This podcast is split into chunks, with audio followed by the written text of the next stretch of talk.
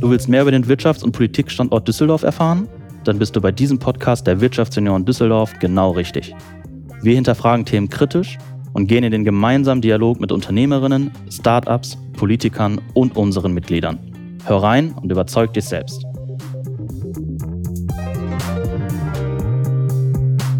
Einen wunderschönen guten Tag, meine Lieben. Herzlich willkommen zu einer nächsten Folge von Auf ein Alt mit. Und heute haben wir einen Gast, hier, den ihr schon kennt. Deswegen sparen wir uns auch das Speed Dating, denn wenn ihr Hisham nochmal oder etwas über ihn erfahren wollt in unserer Fünf-Fragerunde, dann geht doch einfach in die Folge 6, wo wir ihn ähm, als Mitglied der Wirtschaftsjunioren vorstellen und ihr dann noch ein bisschen was über ihn erfahrt und auch seine ehrenamtliche Tätigkeit hier ähm, bei den Wirtschaftsjunioren, dessen Podcast ihr ja gerade hört. Heute haben wir den Hisham allerdings hier in seiner Funktion als Unternehmer. Und du hast ja schon einige Unternehmen gegründet in deinem Leben und äh, wir sprechen heute über eines der Lieblingsthemen der Wirtschaftsjunioren, nämlich ohne Essen geht gar nichts bei uns. Vor allen Dingen bei den Live-Veranstaltungen ist immer ganz wichtig. Und du bist jemand, der uns ähm, bei den früheren und auch jetzt äh, seltenen Live-Veranstaltungen immer wieder mit einer ganz besonderen Leckerei bei Laune hält. Erstmal herzlich willkommen, mein Lieber. Ja, Dankeschön und äh, freut mich, dass ich wieder dabei sein Genau, ja, wenn man ne, von verschiedenen Perspektiven auch beleuchtet werden kann, dann machen wir das hier möglich an der Stelle. Erzähl uns doch mal über deine Leckerei, von der ich gerade so ein bisschen erzählt habe. Worum geht es? Also in erster Linie freut es mich sehr, dass ihr geschmeckt ja. hat. Ähm, ich hoffe, das empfinden die anderen auch genauso. Ähm, Im letzten Jahr, ähm, während ja, des Lockdowns mit einem sehr guten Freund mit dem Mahmoud ein Unternehmen gegründet, was wir Pistachio genannt haben. Wir waren lange auf der Suche äh, danach, wie wir das Unternehmen nennen, wie wir das Projekt nennen und sind dann am Ende auf Pistachio gelandet, mhm. weil wir herausgefunden haben oder weil wir festgestellt haben, dass alles, was wir da anbieten möchten, mit Pistazien äh, hergestellt mhm. wird und äh, mit Pistazien versiert ist und haben dann gesagt, der Name eignet Name sich und den Namen nehmen okay. wir. Der Name ist Programm, wie man das äh, bei Baklava kennt und das machen wir. Wir bieten Baklava aus allen verschiedenen arabischen Regionen an und ich wusste das äh, ehrlich gesagt am Anfang auch nicht, dass alle arabischen Länder eins gemeinsam haben, die haben alle irgendwie Baklava. Mhm. Aber jedes Land hat ihr eigenes und die Reise möchten wir dann antreten und alles Mögliche an Baklava an. So, jetzt fangen wir mal erstmal vorne bei der Reise an, nämlich bei der Idee. Man holt sich ja den Reiseführer und überlegt, wo will man hinfahren. Was war denn der ausschlaggebende Punkt, dass ihr gesagt habt, wir möchten mit Pistazien etwas kreieren, was mit eurer eigenen Heimat ja auch irgendwie zu tun hat und das nach Deutschland bringen mit in Klammern dem, dem Zusatzwissen, da haben wir auch im Vorgespräch kurz drüber gesprochen, es gibt ja, ob es jetzt ein türkischer Laden ist oder äh, andere orientalische Restaurants, die ja dann auch Baklava anbieten, teilweise ja auch hausgemacht, zumindest denkt man das ja manchmal. Und es gibt ja auch mittlerweile auch in dem einen oder anderen gut sortierten Supermarkt Baklava. Über die Qualität wollen wir jetzt gerade erstmal nicht sprechen, aber es ist ja schon da. Warum fängt man dann also an, ein Unternehmen zu gründen in Deutschland, was ausschließlich sich mit diesem Thema auseinandersetzt? Was war so der Beweggrund für euch? Ganz witzig, wir hatten äh, einen gemeinsamen Termin gehabt bei mir im Büro und ähm, er hatte mir Baklava mitgebracht, was seine Mutter handgemacht mhm. hat am, am Abend vorher. Ich war so davon begeistert und auch so davon überrascht, dass es so gut schmeckt, weil, wie du auch gesagt hast, wir kennen ja meistens das Baklava, was in Supermärkten oder auch in anderen äh, Feinkostläden angeboten wird. Aber das hat mich so umgehauen, dass ich dann von der eigentlichen Idee, die wir hatten, rüber in die Idee gegangen bin und gesagt habe, warum gründen wir nicht mal einen Laden, wo wir das Ganze anbieten und äh, wo wir auch anderen Leuten oder wo wir auch andere Menschen mit auf diese Reise nehmen können. Und so hat das Ganze angefangen. Okay, im wahrsten Sinne des Wortes eine Schnapsidee oder eine Küchenidee in dem Fall dann? Das stellt sich nachher raus. naja, Schnapsidee weniger, dass es eine schlechte Idee war, sondern dass es quasi am Küchentisch beim Schnäpschen passiert ist, was man ja gerne auch mal ähm, in der Startup-Szene so hat. Okay, also, Idee ist geboren, Geschmack hat sich auf der Zunge entfaltet, du warst begeistert und was macht man dann? Ich meine mal eben in der Corona-Zeit, du sprichst ja von 2020, Ladenlokal, Food, du kommst ja gar nicht aus der Food-Szene, das kommt ja dann auch dazu. Du hast ja Standbeine in ganz anderen Bereichen. Hört euch Folge 6 an, dann wisst ihr. Ja, und was sind da die ersten Schritte? Wie kriegt man quasi in einer Domäne, in der man sich nicht auskennt, in einer Zeit, die einem alles schwierig macht, ähm, da überhaupt einen Fuß in die Tür?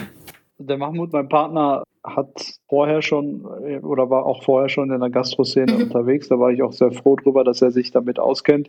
Ich war dann am Ende dafür da, die passenden Kontakte zu suchen, auch ein passendes Ladenlokal ähm, zu finden, was wir auch sehr, sehr schnell in der Nachbarstadt in Essen, in Rüttenscheid im Szenenviertel äh, gefunden haben und wo wir dann auch ähm, sehr schnell unsere ähm, Pforten offen öffnen konnten. Wir haben dort auch eine eigene Produktionsfläche, wo wir auch das Ganze dann selbst äh, produzieren, selbst backen und ja, den Geschmack äh, anderen Menschen anbieten können. Das heißt wirklich ein, ein Laden, der spezialisiert ist auf ein einziges Lebensmittel im Grunde genommen, aber mit unterschiedlichen Ausprägungen. Wie du ja sagtest, jede Region hat seine eigene ja, Geschmacksgewürzmischung ähm, an der Stelle. Das, das scheint so ein bisschen Trend zu sein, oder? Ich meine, wir hatten ja Popcorn hier zu Gast die ja auch ein Popcorn-Laden in der Düsseldorfer Altstadt aufgemacht haben, wo es nur darum geht. Mittlerweile hat um die Ecke dort ein Nussladen aufgemacht, wo es nur um Nüsse geht. Jetzt, äh, ja, das jetzt, äh, ihr habt äh, in der Zeit auch gegründet zum Thema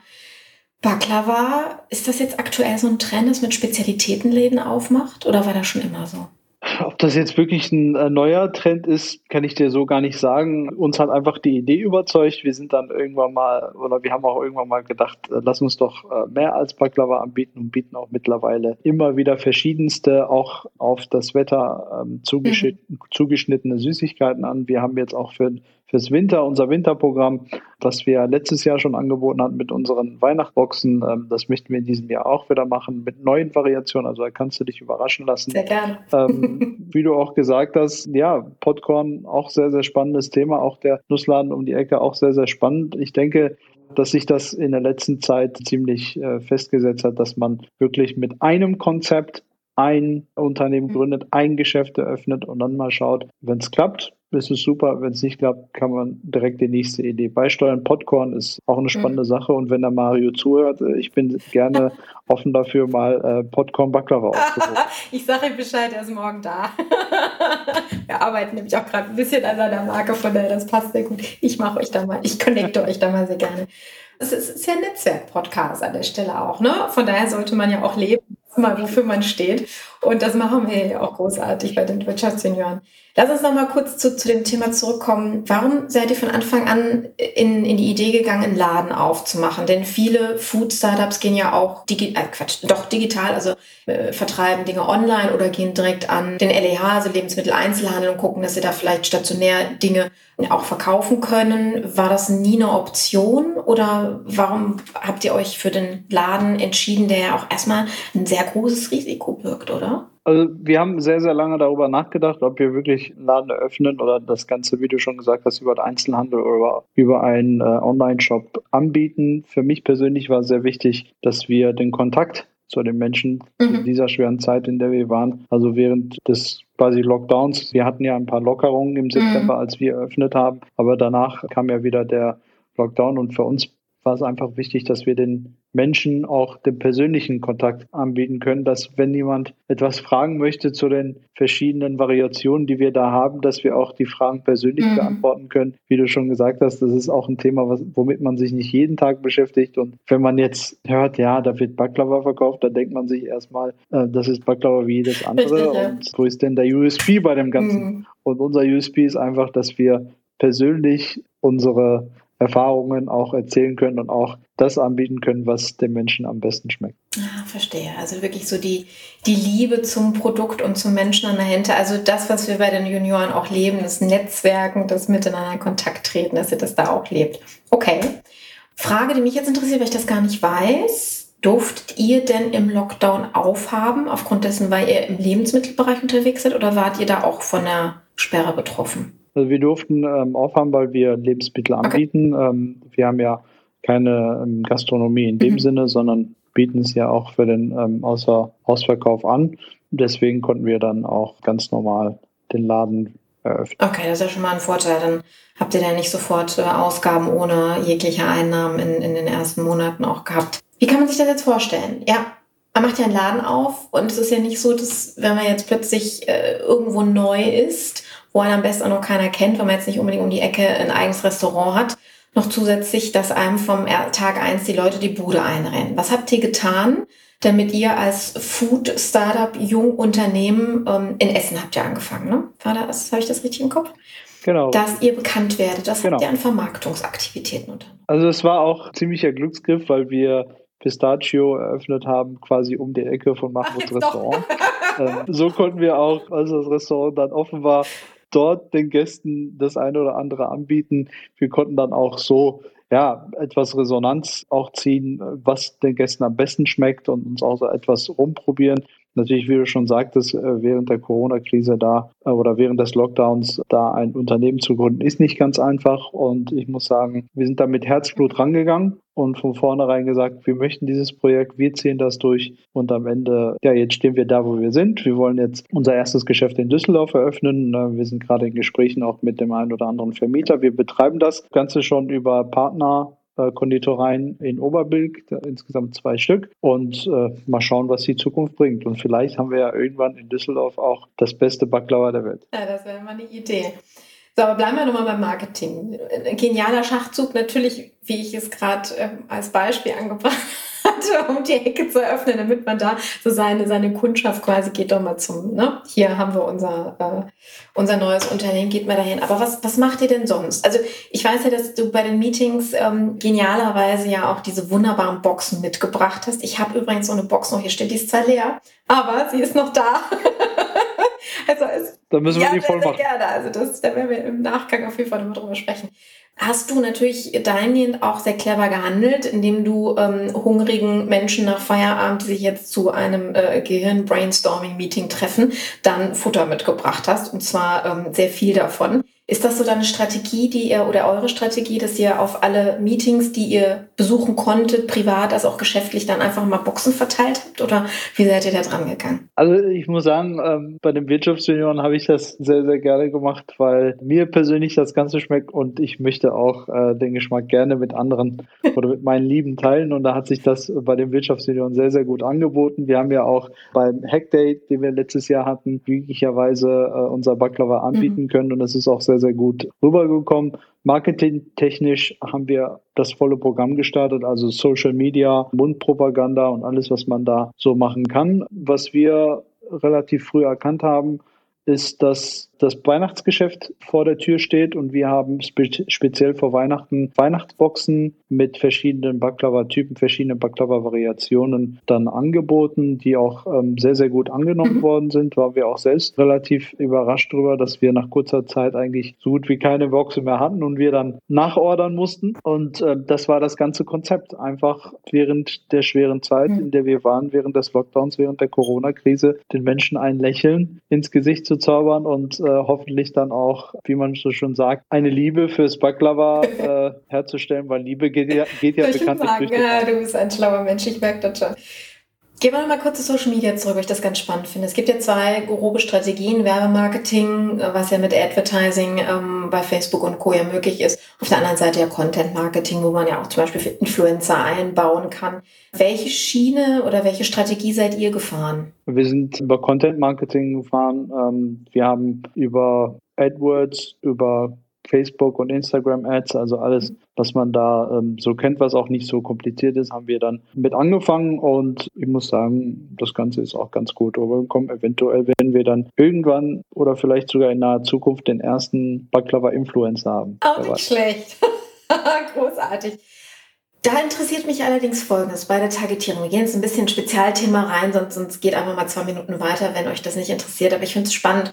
Wen targetiert man denn, wenn man Baklava verkaufen will in den sozialen Netzwerken? Also wir haben dadurch, dass wir in einem Szenenviertel in Essen-Rüttenscheid äh, angefangen haben mit unserem Geschäft, haben wir auch versucht, auf die Zielgruppe dann im einzugehen, also quasi 18 bis 30-Jährige mhm. äh, in der Umgebung das hat auch ganz gut geklappt und jetzt sind wir dabei, das Ganze auch etwas aufzubauen und auf äh, weitere Personengruppen dann einzugehen und mal schauen. Ich bin ja generell jemand, der gerne viel probiert und viel ausprobiert. Mir macht Spaß, äh, immer mehr Zielgruppen damit anzusprechen und vielleicht lassen sich ja dann viel mehr Menschen auch damit ansprechen. Okay. Das heißt, wenn man jetzt von eurer Box oder beim Genuss eures herrlichen Baklavas sich fotografiert, dann sollte man euch taggen, weil dann hilft man euch damit dann auch oder wird zum Mini-Influencer? Sehr gerne. okay sehr gerne über Instagram Pistachio eingeben. Man findet uns relativ schnell und man kann es auch sehr gerne. Wir sind ja auch wirklich Instagram. Auch gerne jedem am also ist wirklich, wirklich schöne Ware, die ihr da herstellt, schöne Produkte. Und da sind wir auch schon beim nächsten Thema. Du hast gerade angesprochen, wir mussten nachordern. Du hast ja von der Mama erzählt, die das ja zu Hause in der Küche gemacht hat, also wirklich Handwerk wo produziert ihr denn? Also die Mama wird es ja wahrscheinlich nicht mehr machen in dem großen Stil, sondern leider ja, nicht. Wie, wie geht ihr da vor? Habt ihr das hier oder importiert ihr? Wie macht ihr das? Wir stellen alles selbst her. Wir haben einen Konditor, Konditor, der 2015 aus Syrien nach Deutschland gekommen ist, der bei uns fest eingestellt ist und quasi ähm, alles herstellt, was wir da anbieten mit äh, drei weiteren Mitarbeitern. Für uns war wichtig, dass wir auch, da ist auch etwas der grüne Daumen mit im Spiel, dass wir auch nachhaltig produzieren. Also wir benutzen oder wir nutzen auch nur nachhaltige Produkte für unser Baklava und bei uns ist alles vegan. Also es ist für jeden essbar. Mhm. Das war uns auch sehr, sehr wichtig, dass wir bestimmte Zielgruppen nicht äh, mhm. ausschließen, sondern wirklich für alle produzieren und alle Menschen, die möchten, mit auf unsere Reise nehmen können. Jetzt hattest du erwähnt, dass jede Region ein, ich sage jetzt mal ein eigenes Rezept hat oder wahrscheinlich mehrere Rezepte oder Spezialmischungen, Gewürze, Geschmäcker. Wie macht das dein Konditor? Du sagst, er kommt aus Syrien, hat er wahrscheinlich so sein, sein Heimatrezept dabei. Wie geht ihr den anderen Kulturen und quasi Nachbarrezepten ähm, auf die Spur? Wie habt ihr da, wie seid ihr da vorgegangen? Wir mussten sehr viel fragen. Okay. Äh, wir mussten auch das eine oder andere Baklava auch ausprobieren aus, der, aus den verschiedenen Regionen. Wir hatten ganz großes Glück, dass unser Konditor schon vorher sehr international unterwegs war, also hat auch in anderen arabischen Ländern gelebt und hat auch das Aha. eine oder andere Rezept noch mitgebracht. Ja, das Ganze dann in Kombination zu bringen, war nicht sehr schwierig, sondern ging auch relativ mhm. ähm, schnell. Und so äh, konnten wir dann sehr, sehr schnell dann ähm, Baklava aus den verschiedensten Regionen im Nahen Osten dann auch anbieten. Wie du auch schon gerade gesagt hast, jede Region hat ihr eigenes Rezept. Und für uns war diese Reise einfach so spannend, dass wir gesagt haben, wir müssen es jetzt machen und wir müssen es auch anbieten. Seid ihr denn auch wirklich dann weggefahren und habt euch dann vor Ort auch mit den Menschen, die es backen und herstellen, na, backen nicht, es wird ja hergestellt, äh, mal ausgetauscht oder ist das aufgrund der Corona-Zeit einfach äh, hinten rüber gefallen? Ja, wegen Corona konnten wir jetzt nicht mhm. die Reisen antreten, die wir eigentlich antreten wollten. Aber äh, dadurch, dass wir auch in Deutschland eine riesen Vielfalt haben, waren wir in ganz Deutschland unterwegs und haben, das hört sich jetzt lustig an, aber haben in ganz Deutschland Baklava. Großartig. Von den, von den verschiedensten Herstellern und von den ähm, verschiedensten Konditoreien. Da sind auch Partnerschaften entstanden mit der einen oder anderen Konditorei oder dem einen oder anderen Partner. Wir hatten von Anfang an die Idee, dass wir diese ganzen Einflüsse zusammentragen und dann in unserem Ladenlokal Ein, auch an. Ja, also unterschiedliche Heimaten in die eigene zweite Heimat quasi gebracht und ist, ist eine schöne Idee. Ne, vor allen Dingen auch die multikulturelle ähm, ja, Community, die wir in Deutschland ja auch haben, dann anzuzapfen, dass man gar nicht in ferne Länder reisen muss, wenn man es auch gerade nicht kann. Und äh, so auch wieder Netzwerk zu nutzen und aufzubauen. Da kommen wir wieder zu unserem ganz ursprünglichen Thema. Großartig. Das war auch ein Grund, mhm. weil die Menschen können nicht reisen, die Menschen waren viel zu Hause oder viel in der Region und äh, wir wollten versuchen und, und äh, das war auch die Idee, wir wollten versuchen, die Menschen kulinarisch mhm. auf eine Reise mitzunehmen in Zeiten, wo das Reisen leider nicht so möglich ist, wie man sich oder wie man es eigentlich macht. Ich denke, das ist auch ganz gut angekommen. Du, ich, also das, was ich probiert habe, da kann ich nur bestätigen, wir haben uns alle die Finger danach geleckt und darüber gestritten, wer die letzten Boxen mit nach Hause nehmen darf. also, das ist definitiv ein Highlight, was äh, wir da von euch das zur Verfügung gestellt bekommen haben. Also wenn, gerade wenn wir den Hektar ansprechen und auch die anderen äh, Meetings, die wir hatten. Kommen wir nochmal ganz kurz zum Thema Haltbarkeit. Das ist ja ein frisch gemachtes Produkt. Wie du ja sagtest, ähm, wie lange kann ich es mir ja, ich weiß, ne, die Naschkatzen werden eh nicht lang äh, das im Regal oder in der Schublade stehen haben. Aber wie lange ist die Haltbarkeit denn insgesamt, wenn ich es einmal erworben habe oder bis, bis ihr das verkaufen müsst an der Stelle? Also die Haltbarkeit ist gewährleistet bei den meisten unserer Produkten bis zu drei Monaten, äh, wenn man es richtig lagert, also quasi im Kühlschrank oder in, in trockener Umgebung bis etwa fünf bis äh, sieben Grad äh, kann man es auch noch drei Monate genießen ähm, ohne Probleme. Das haben wir auch ähm, im Vorfeld sehr intensiv äh, getestet, um, weil uns auch das Thema äh, Nachhaltigkeit sehr, sehr auf den Fingern oder sehr, sehr, sehr wichtig war, haben wir dann gesagt, wir möchten auch Produkte anbieten, die auch länger haltbar sind, damit die Leute es nicht mhm. wegschmeißen müssen und noch sehr lange etwas davon haben. Drei Monate, das reicht. So lange bleiben die Sachen nicht. Ähm nicht in der Schublade, das kann man garantieren an der Stelle. Das hoffe ich, aber okay, wir sind halt für alle. Am Gottes Willen. Also es, es, muss, ja, muss ja auch ein bisschen Vorlauf haben, auch gerade wenn wir ins Weihnachtsgeschäft reingehen. Ähm, Nochmal letzte Frage zum Weihnachtsgeschäft. Gibt es denn, also ihr habt ja diese wunderschönen Boxen. Individualisiert ihr die entsprechend auch? Also kann man vielleicht für Geschäftskontakte was draufdrucken lassen oder was habt ihr euch dafür einfallen lassen da nicht nur die Geschmäcke, sondern auch. In diesem Jahr werden wir wieder unsere Weihnachtsboxen anbieten, ähm, individualisieren. Darüber haben wir nachgedacht. Das werden wir aber da tatsächlich im äh, nächsten mhm. Jahr erst machen, weil wir in diesem Jahr mit der Neugründung auch hier in Düsseldorf ähm, mhm. einiges um die Ohren hatten. Deswegen, ähm, wenn sich jemand äh, individualisieren möchte, gerne im nächsten Jahr. Aber auch in diesem Jahr gibt es unsere wunderschönen Merry Christmas und ähm, fröhliche Weihnachten Boxen für jeder. Ab wann? In verschiedenen. Ab wann kann man sie denn bestellen? Start ist dann pünktlich zum 1. Dezember. Okay, also damit es auch wirklich ganz frisch auf den Tisch kommt. Dann wissen wir Bescheid. Ich frage deswegen, weil die. Weihnachtskonfektion findet ja auch schon in, in den Supermärkten Einzug. Man kann sie ja jetzt schon mit Christstollen und Co. eindecken. wir kennen das alle an Weihnachten, hat dann keiner mehr Lust dazu.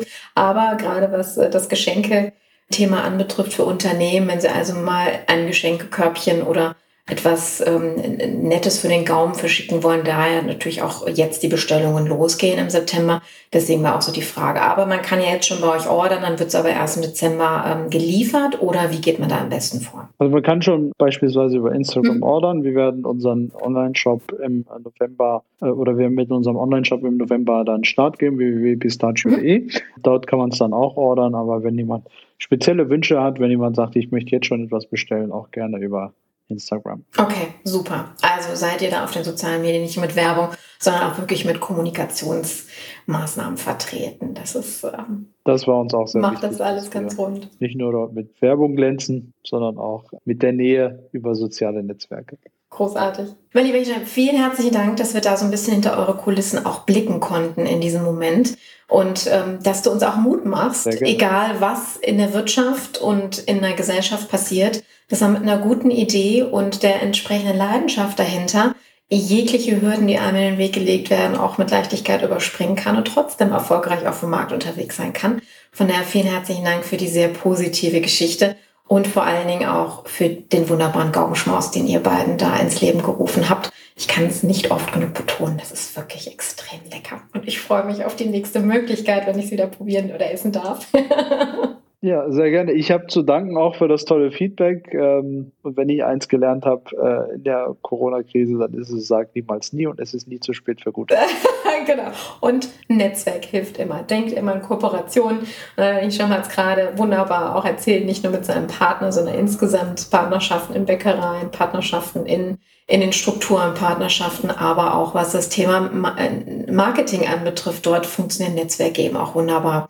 Ja, und damit kommen wir auch zum Ende unserer heutigen Sendung. Wenn ihr was mitnehmt, dann habt Mut. Äh, mit einer guten Idee und Leidenschaft äh, kann man, wie gesagt, alles schaffen. Und wenn man an der Stelle auch nicht als Alleinkämpfer unterwegs ist, sondern ja, gemeinsam versucht, etwas zu starten und auch andere Meinungen zulässt. Denn das habt ihr hier aus den meisten Folgen auch mitnehmen können. Das Netzwerk hat so viel verändert und so viel Gutes auch bewirkt an der Stelle, egal, wie gesagt, in welcher Krise wir uns gerade ähm, auf der Welt befinden. Und in dem Sinne wünsche ich euch ähm, noch einen schönen Tag. Hier war Carmen Bravlitz mit Hisham. Hier war Auf ein Alt mit, mit der Carmen und Hisham. Bis zum nächsten Mal. Ciao. Bis dann.